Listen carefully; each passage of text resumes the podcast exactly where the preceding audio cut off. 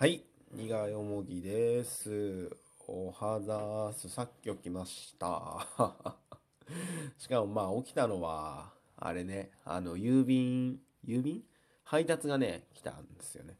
なんかね、検証で酒が当たったらしくてね、レモン、レモンサワー2本、あの、お兄さんが届けてくれました。えーと、10時過ぎぐらいですかね。えー今日は、あの、勇気を使ってね、休ませていただいてる、えー3月11日でございます。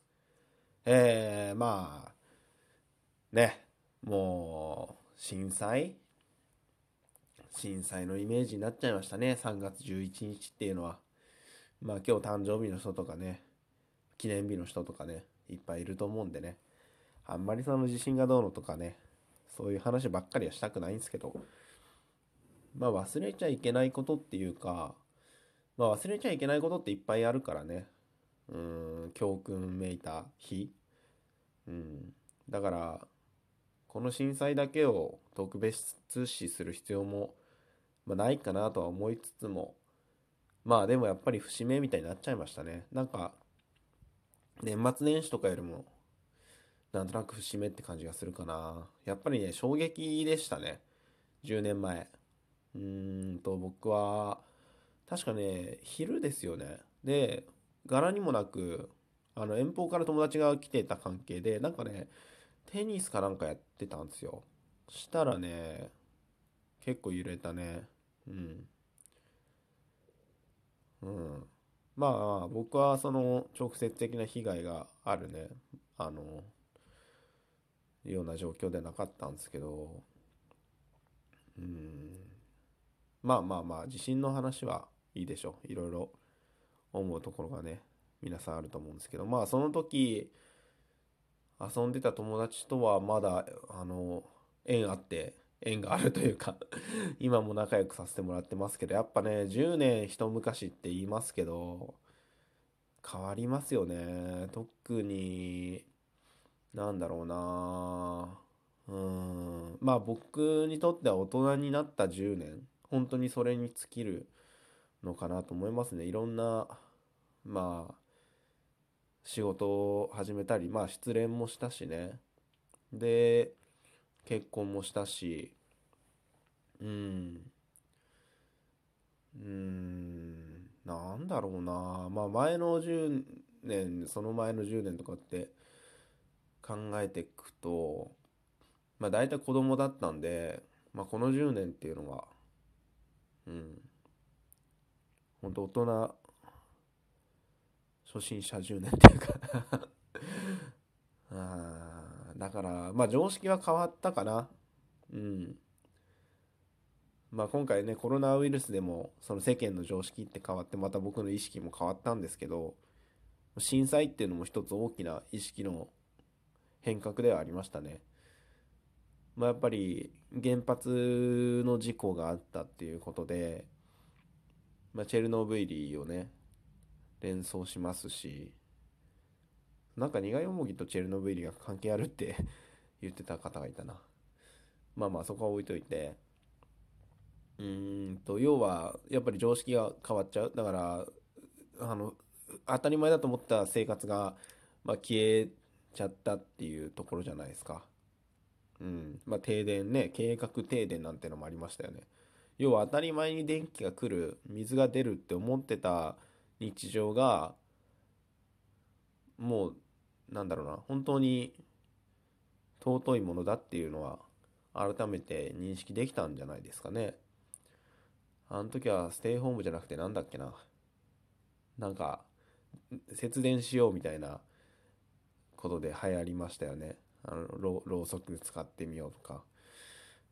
うん。まあ、あ結構あそこでツイッターをはじめとする SNS も注目された気がしますね。確か、ああいう時って電話回線とかメール回線が大体繋がらなくなって、こう安否確認がすごい難しかったんですけど、ツイッターとか、まあインターネット経由であれば、そんなに混雑なく連絡が取れたとかっていうのがあったと思うんですよね。まあ今であればもう逆に電話回線とかメール回線の方が空いてんのかな？ちょっとわかんないですけど、今だったらインターネット経由ですよね。その LINE だとか、まあ Twitter だとか、何？インスタグラムとかわかんないですけど、そういうところでの安否確認っていうのももう一般的になりましたよね。政府のあの Twitter アカウントとかもありますもんね。うん。やっぱりそういう衝撃的なことってまあ10年に1回とかはあるんでしょうね。まあ経済でいけばコロナショックの前はリーマンショック。で、その前は何だっけな。まあそういう感じで10年周期でやっぱり何かしらのこう場面がね、大場面が、うん、起きるとかって聞きますけど、うん。まあそんなこともね、考えるような感じになりましたね。僕もこの10年で。うんなんだろうな。まあ、ほとんどでも、仕事か。仕事してた10年になりますかね。まあ、そうね。ただまあ仕事ってやっぱりすごい嫌なんですけど、まあ学生の頃と比べたら経済的にはね、かなり余裕が出るんで、まあ美味しいものを食べたり、まあ一人暮らしも始められたし、うん旅行っていうのも昔とはまた違った旅行の仕方ができるようななんかね昔あの青春18切符であの一人旅とかやってたんですけどまあ今はね新幹線とか飛行機である程度行きたいところ行けたりするしうんまあお金が使えるようになってやることも増えたんですけどうんそうね。まあギターもそうだよな。いいギター買えましたもん。あれが一番嬉しかったの僕本当お金使わないんですけど、あの、お酒ぐらいかな。金使ってんのは。高い買い物とかしないんですけど、だからギターより多分高い買い物したことないですよね。まあ、そうは言ってもね、何十万とかですけど、あれは嬉しかったかな、やっぱ。うん。まあ。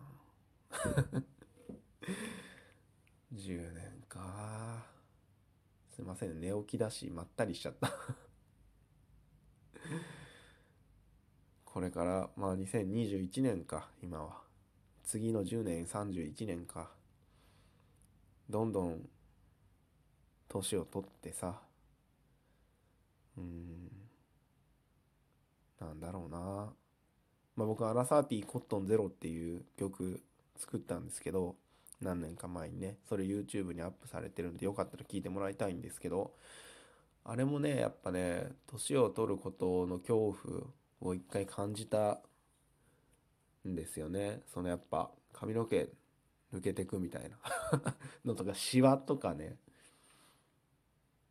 やっぱ露骨露骨にというか、なんかやっぱ違うんですよ。傷の治りとかね。こう小さい切り傷とかってやっぱり若い頃はすぐ治るんですけど、年々そういうのが治りにくくなってるなとかなんか言いもたれるなとか 二日酔いが多いなみたいな。うん。だからやっぱり自分の体も変わっていくし生活も変えなきゃいけないですよね。